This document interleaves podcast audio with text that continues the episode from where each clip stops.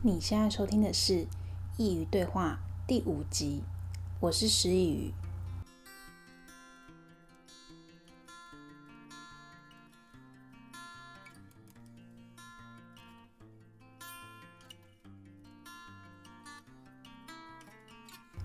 那今天比较特别是，因为以往我在录制一集新的节目的时候，我都会先打好我的讲稿，就是先知道我大概要说些什么内容。虽然有的时候还是会脱稿演出，但基本上八九不离十。那今天因为我这礼拜刚好我正职工作比较忙之外，我也在努力的去准备我的官网跟设定我的官方的 email，因为我有买课程，应该就照着那个步骤，这样一步一步一步的用。应该就会完成了吧？结果我也不知道我到底是哪个环节出错了。总之，我现在的 email 就是还没有设定好，它只能够寄，没办法收信。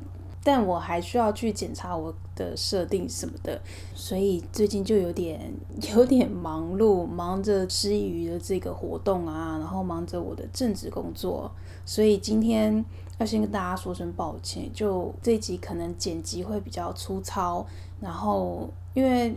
分享的内容也没有用稿去修饰过，所以都会听起来比较像是一个聊天的内容，这样就希望大家把这个 就当着真的是一个对话。你们每个人都是我的观众，不对，我的听众，所以我接下来要好好的跟你分享我的小故事，以及我为什么要开始做佾萮对话这个节目。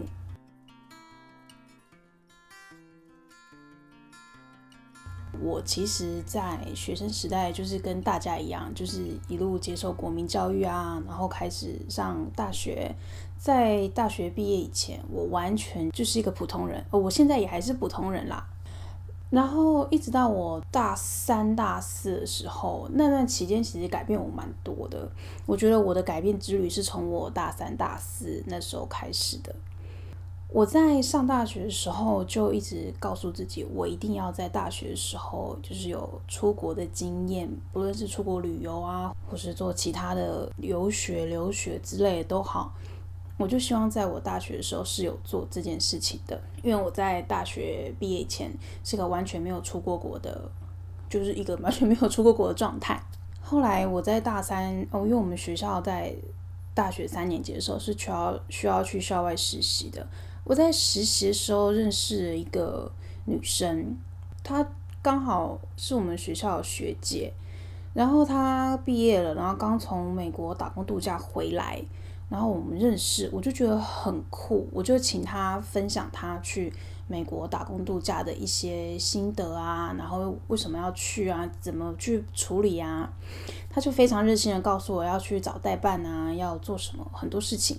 后来他就非常真心的推荐我说，他推荐我一定一定一定要去做这件事情，因为这件事情会让我们改变很多，让我看到很多不一样的世界。他那时候跟我讲的时候，我心里就小小种下这个种子，我就告诉我自己，我在大四回去回学校上课这段期间，我一定要好好关注这则消息，我要去认真的申请这个计划。那后来我也申请成功了，那段时间是我非常开心的一段时间，因为那是我第一次出国，因为我是自己申请自己去，所以跟我一起去美国打工度假那群人全部都是我新认识的朋友，因为也有可能是因为那边只有四个月而已，我只能待在美国四个月，就是工作加旅游，总共四个月。所以我非常把握那四个月，因为我知道我就是这样过去，然后四个月之后我就一定要离开，因为签证它就是这个样子。我其实工作工作也不算是真的一个非常劳心劳力的工作，因为它就是做房务，就是 housekeeping，而且我们那时候是在一个海边的度假村，呃，像是小旅馆那样，那旅馆它就是盖在海滩上面的，所以每天就住在那个海滩，常常去那边玩，过得非常惬意。然后工作结束之后，就去了美国其他的城市旅游啊，像纽约啊、波士顿啊、LA 啊之类的，过得非常开心。然后回来台湾之后呢，我那时候本来以为我就是能够好好的像大家一样，就是好好的工作，就是不要再想东想西了。但我完全错了，因为那四个月实在太短，过得太快了。所以我回来台湾之后，我每天都还在想着，我到底怎样才能让自己再出国这件事情。因为那段时间是非常美好的，你知道，人尝过甜头了之后，就会有种意犹未尽的感觉。所以我回来之后，其实我的心没有定，我一直都很清楚，我在一边在台湾工作，一边在想着我到底能用什么办法，有什么什么机会，我可以再像去美国那样再出国。后来我大概在台湾回来工作一两年吧，不是记得很清楚。然后在某一天，无意在我的那个 Instagram 上面看到我一个大学的学长，我的这些计划跟我的大大学学长姐都有很大的关系。看到我某一个大学的学长，他就是去伦敦打工度假，我真的觉得太棒。我那时候常常看到他发他在伦敦的生活啊、工作啊什么的，然后又让我知道，哦，原来我还有一个这样的选项，就是除了澳洲之外的选项。因为那时候就。不太想要去澳洲，因为觉得自己不是很想要过着农妇般的生活，所以那时候就是想说有没有澳洲之外的国家。后来就发现了伦敦，那时候非常非常非常的兴奋跟开心。可是因为伦敦它是要抽签的，所以那时候就呃一边想着想要离开现在的工作，然后一边一边非常的想要去伦敦。我又这样子又边工作 边想着出国，边处理着出国的事情。后来我真的那时候算是幸运吧，因为我我去参加签证抽签，我就这样第一次就中签了，而且还是正取。因为那时候本来有个朋友要跟我一起去，可是他没有上，所以我又是一个人。可是在这个时候，我已经不是刚毕业可以跟家里伸手拿钱的年纪了，所以我那时候就评估我自己的财务状况跟我自己的人生状况。那时候其实我是很想去，可是又觉得我这样去真的好吗？我我如果我现在去，我现在的工作，我那时候已经做一两年，我已经有小小的成就了。那我是如果我现在离开了，那我是不是我又要再到时候我势必得回来台湾嘛？我是不是又要重新的再一次去面对要找工作？去面对要重新开始一个新的人生的这样子的窘境，所以我那时候其实是非常迷惘的。我心里就是有两个声音，就是要去吗？这不是你一直很想要的，你为什么不去？另外是你真的要去吗？你现在去的话，你现在的你现在工作成就就化为乌有，你什么都没有了。你要从头开始，你为什么要这样子？然后我就这样一直想，一直想，一直想，我真的想不出来。后来我就去问了很多朋友，当然也收到很多不同的声音，例如有人会支持我去啊，有人会支持我留下来啊，每个人的意见都不一样。但是我即便问了这么多人，我还是没有办法，就是马上下一个决定。其实人要做出一个改变，真的需要很大很大很大的勇气。所以其实我蛮感谢过去每一个做出决定的那个当下的自己，我很感谢他做那些决定，因为是那些决定才让我成为现在我的我。好，那之后为什么还是去了呢？我问了很多人，一直到问到最后一个，因为是我下决定前那一个。我问他，然后他就说，他叫我问我自己，他说如果不去的话，你会后悔吗？一定会。我那时候就想，对，如果我不去，我一定会非常后悔。所以我那时候就决定，好，我不要再想了，我就去吧，我就去，抱着一个开心的心情去迎接我新的人生。反正我一直都要去，我知道我现在抽中签，我不去，我一定会后悔。虽然我不知道去了会怎么样，但我知道我一定要去。所以就后来我又踏上了去伦敦打工度假的这个旅程。当然，这个旅程也改变我非常多。这旅程只能说是一波三折。怎么说是一波三折呢？因为我一开始其实是抱着一个非常兴奋跟非常期待的心情去的，因为我曾经有打工度假的经验嘛，就是刚毕业的时候去美国那一次。所以我那时候就想，因为我在美国过得非常的开心，我在美国过得非常的疯狂，就是想做什么就做什么，就是完全是一个脱缰野马的状态。我本来以为我去伦敦会跟我去美国是一样的，结果 no，完全不一样。我觉得可能是因为这个计划它本身的内容就不一样，再来是国家也不一样。美国人他们就是比较算乐天吧，而且就比较不修边幅。我那时候去的时候，我是从一个很小的镇先开始，不是像纽约那种大城市，所以人的话也会比较亲切一点。然后那时候到伦敦，伦敦也是世界级的大城市，是一样，跟纽约其实很像，什么人都有。然后那时候去的时候就觉得好像跟我在台湾日子没什么差，我只是换了一个地方工作，我换了一份新的工作，我换到一个新的城市生活，我觉得我日子没什么差，而且好像还更难过，因为呃语言不同啊，文化不同啊，而且那边生活压力其实也不小，因为消费蛮大的，所以刚去的时候其实蛮不能适应的，但我觉得有很大一部分是我自己。心理的落差，因为我一直觉得我这次去应该会像我去美国那年一样，就是会过得很乐天，每天早上起来就是去去洗个房间，折个棉被，然后去下班之后就跟朋友去海边，就是吹吹风啊，踏踏浪啊这样子，完全不是，你就很像是突然没有了依靠那种感觉。呃，我去伦敦之后，每天就是要打理自己的三餐啊，然后打理自己，就就像我们住在外面工作，在外地工作是一样的。但是更多的是，你可能要花很多心思去适应一下那个。城市的文化，那个城市的一些行政作业，因为你毕竟是要在那边生活。去伦敦不像去美国一样，就去去三四个月，你没有代办，所以没有人帮你处理那些事，所以你要自己想办法。你要去办你的，哎，那个叫什么 NI。然后你要去办你的银行账户，你要去找工作，你要找住宿，就是要处理非常非常多你。你你即便在台湾也会遇到，但是现在你要用全英文的方式，你要用一个那边人的习惯去做这些事情。当下其实也是蛮寂寞、蛮无助的。所以我刚开始前大概四个多月吧，那四个多月其实是挺想回台湾的。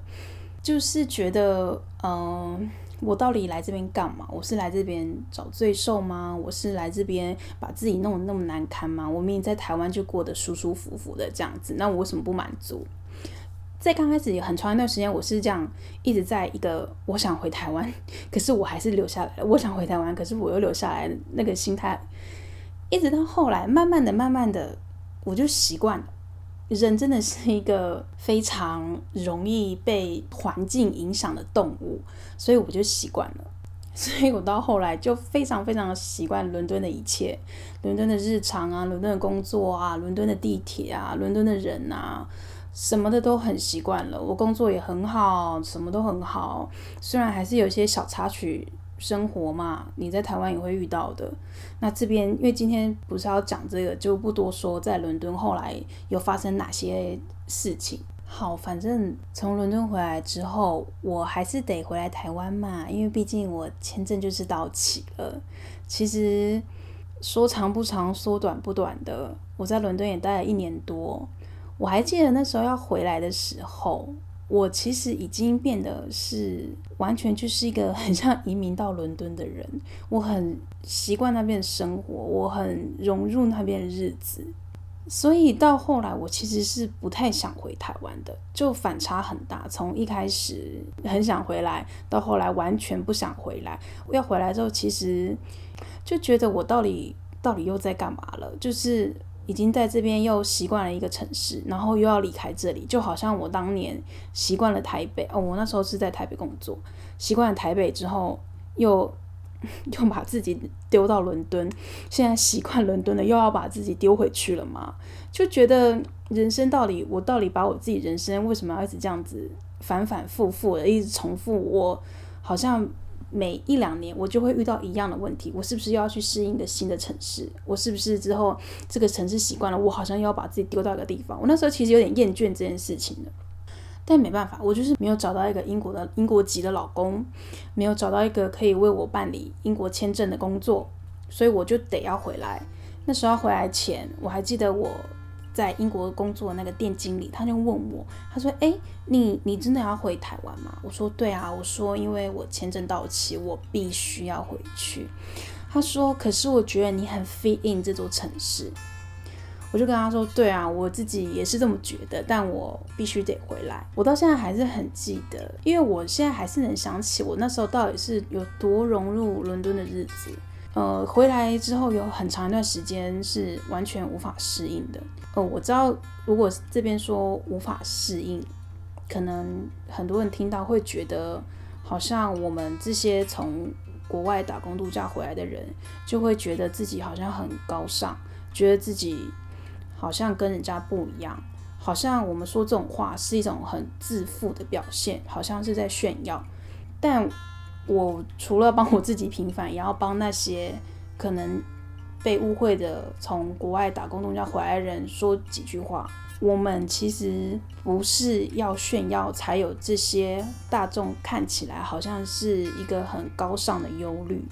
其实，因为我们在国外的时候是非常的做自己，我们可以讲出那些我们平常可能在台湾要压抑自己不敢说的话。例如，我们可能不敢拒绝上司的要求，我们不敢拒绝很多像朋友的请求，因为总是有太多太多东西会把我们绑住，像是台湾的传统文化观念，觉得要尊重长辈啊，要尊重你的上司，当然要尊重别人是人必须得要有的，但是我必须得说，很多时候我觉得委屈自己去成就别人，这真的是一件很不好的事情，因为我相信。每个人他都有能力，而且也有权利去过他自己真正自己的生活。呃，我没有说台湾不好，台湾很棒，台湾真的是一个很方便又很友善，因为它是我的家，它能多不好吗？不会。但是就是少了那么一点点，就是我们没办法很真实的做我们自己，因为在传统的中华文化中，我们人。成就别人是种美德，我们委屈自己是种大量，我们应该常常做，但真的不是这个样子的。为什么我们一定要成就别人来委屈自己呢？为什么我们一定要事事都只想到别人，不想到自己呢？难道只有别人很重要，自己不重要吗？没有，我们跟任何一个人都一样，都是一样重要的，因为我们曾经知道做自己的滋味。所以回来台湾之后，我们要把本来的那个已经成型的自我，再把它包装成出国前的模样，其实那是很困难的。所以回来之后，很多人可能会觉得我们在看不起台湾，崇洋媚外，觉得我们在觉得好像国外的月亮比较圆，国外什么都很好。但其实真的不是这样，其实国外有的。台湾也有，就像你想买 LV，台湾买不到吗？台湾买得到，一样的意思。但是就是那个做自己的样子，完全没有办法让我们自己在做自己，所以我们很痛苦。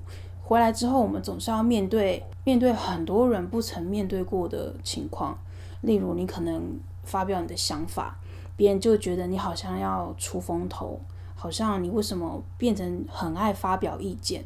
但发表意见本来就是每个人的权利啊，为什么我们不能说？听到这里的你们有想过这句吗？为什么我们不能说？为什么我们觉得跟我们意见是相持的事情，我们不能提出自己的意见？我们没有要反抗，但我们就想要提出自己的意见，只是这样而已。总而言之，回来之后有很长一段时间是很痛苦的，完全没有办法做自己，而且总是会让人家觉得你非常的自傲。好像我们说什么都是为了要炫耀我们曾经漂洋过海的经验。后来回来之后，我花了很长很长很长一段时间去调试这件事情。那段期间，我常常跟朋友说，我觉得我自己好像是外人，我觉得我自己比较像是从国外移民来台湾的人，我觉得我自己不像台湾人，因为我的观念啊、想法，跟大多数的台湾文化是不太一样的。例如，我觉得超时工作这件事情是件很糟糕的事情。为什么一定要把时间都贡献在工作才是一个努力的人呢？会不会你换个方式想，其实你超时工作我现在是说正常的情况下，你超时工作代表可能是你效率不够高，你可能时间分配没办法分配得好，所以你必须得在本来你的工作时间以外多更多余的时间去完成你的工作。好，又扯太远了。总而言之，我就是花了大概一年的时间，真的不夸张，大概一年，我才把自己从一个外人，才又想起来要怎么当一个台湾人。但是呢，当我又想起来怎么当台湾人了之后呢，我已经跟出国前他自己又不太一样了，因为我现在知道要怎么样去，不要触犯到别人，但是也能够发表自己的意见。很多时候，我们都很怕，我们说出我们的想法，好像会被别人冠上一个不好的标签。例如说，你怎么可以说出这种话？例如说，你怎么可能可以有这种想法？但到底是为什么我们不能发表自己的意见了？很多人都很怕被质疑，而且被质疑的时候，都会是质疑的人的问题，而不是被质疑的那一个。我又扯太远了。总而言之，今天其实说了很多我本来没有想说的话，但没关系，我们还是可以继续下去。所以刚刚有说嘛，就是花了很长一段时间才变成现在这个样子。那这段期间到底是什么帮助我呢？就是阅读，阅读它真的改变我很多很多想法、很多观念。我觉得很常有些时候我们在改变环境的时候，我们。没办法接受，然后常常会一直在想着我们要怎么样才能回到过去的日子。所以我在刚回来台湾的时候，其实真的有很长一段时间都在想着我要怎么样去有办法再出国。对，这真的很扯，但是我真的是这么想很长一段时间了，因为我后来觉得。我不能再这样子了。那时候去英国前就已经知道，如果我现在再出门，我回来一定会再面临要找工作，又要重新开始新的生活的日子。那我又在想，如果我现在回来了，我又再出门了，那我是不是又一样？所以我又没去了。所以我告诉我自己，我再也不做打工度假这件事情了。因为如果我真的要去，我可能是有了一份工作啊，或者是我就真的嫁给一个外国人了，诸如此类的。但我现在很好，我现在觉得待在台湾很棒，我已经比较不会有想要再飞到国外长居的这个念头，目前没有，以后还不清楚。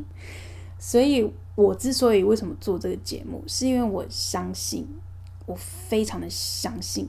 每个人都是有权利可以做自己的，而且我回来之后看过太多太多太多人都还是做着别人想要你成为你的样子，而不是你真的想要成为的样子，那样真的很痛苦。我们为什么不能够勇敢一点点？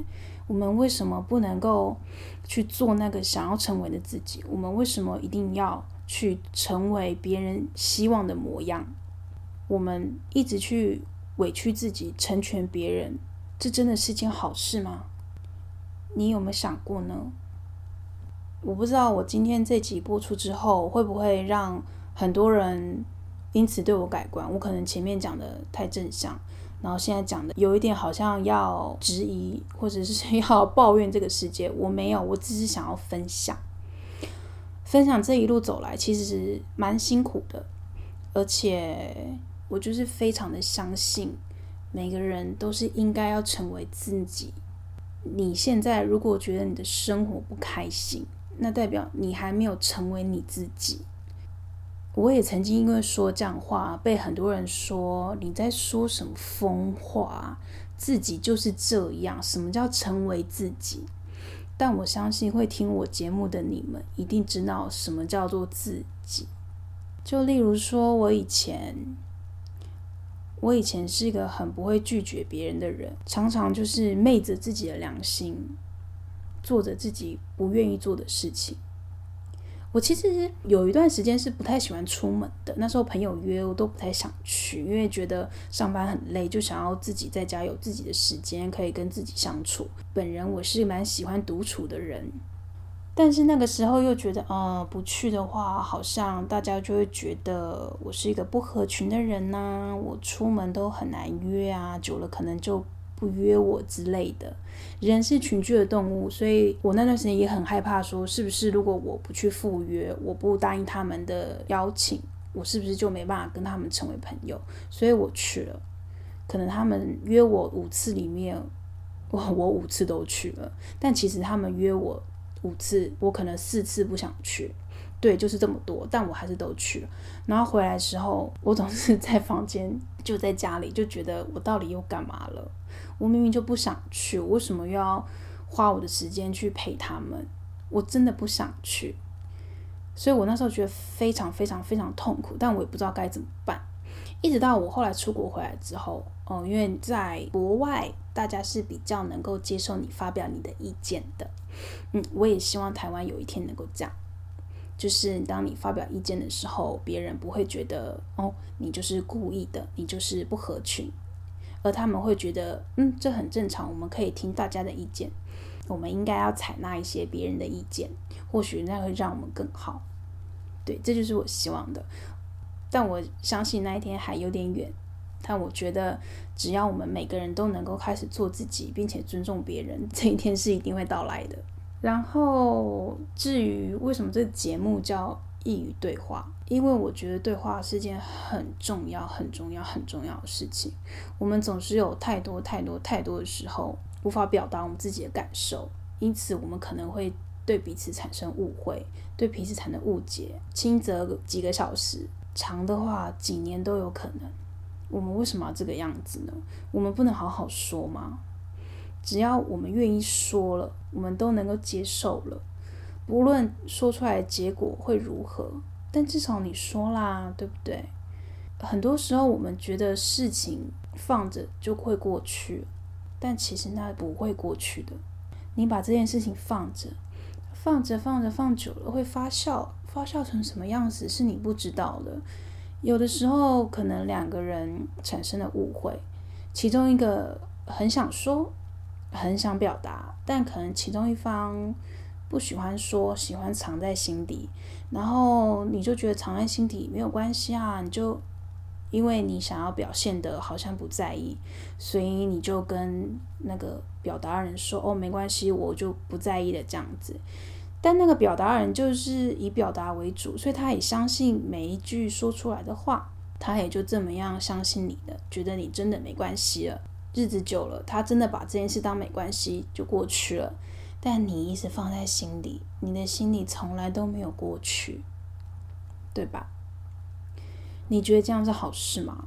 你一直把一件事放在心里，其实那是很累人的。例如说，你曾经很讨厌一个人，我觉得讨厌一个人是件很辛苦的事情，因为你要一直惦记着一个人，你要把你心里有个位置给这个人。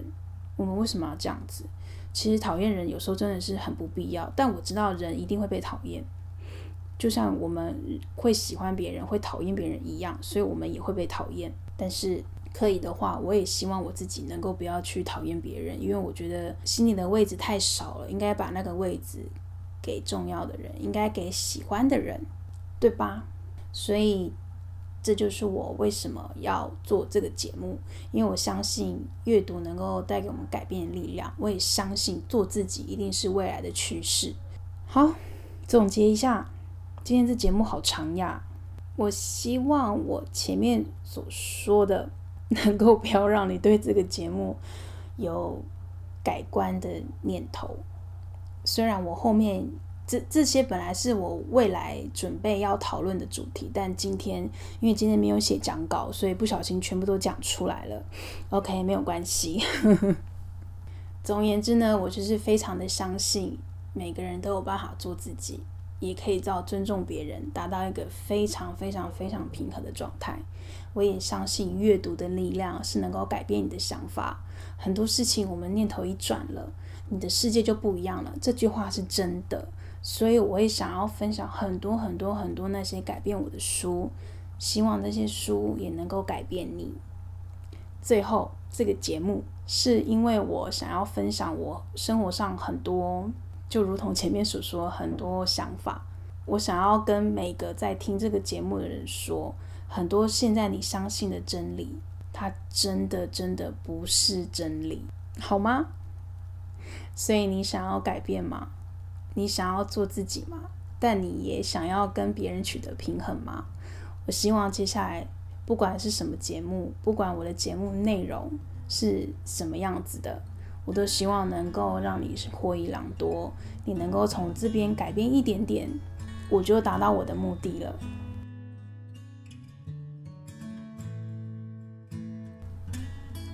好，那下一集呢，我要请到我的好朋友 Chloe 来帮我们分享一下她在台湾遇到关于 CCR 的相关问题。CCR 是什么呢？就是 Cross Culture Romance 跨国恋爱。她在台湾跨国恋爱之后，发生很多很多很多你从来没想过的问题。如果你也有相关的麻烦、相关的困扰，千万不要错过下一集的内容。那如果你有任何想跟我分享的，不论是看法或是问题，都可以在我的 Instagram 上或是 iTunes 上留言给我，我可能会在节目中回复你哦。那今天说了这么多废话，当然还是很感谢你的收听，我们下次见。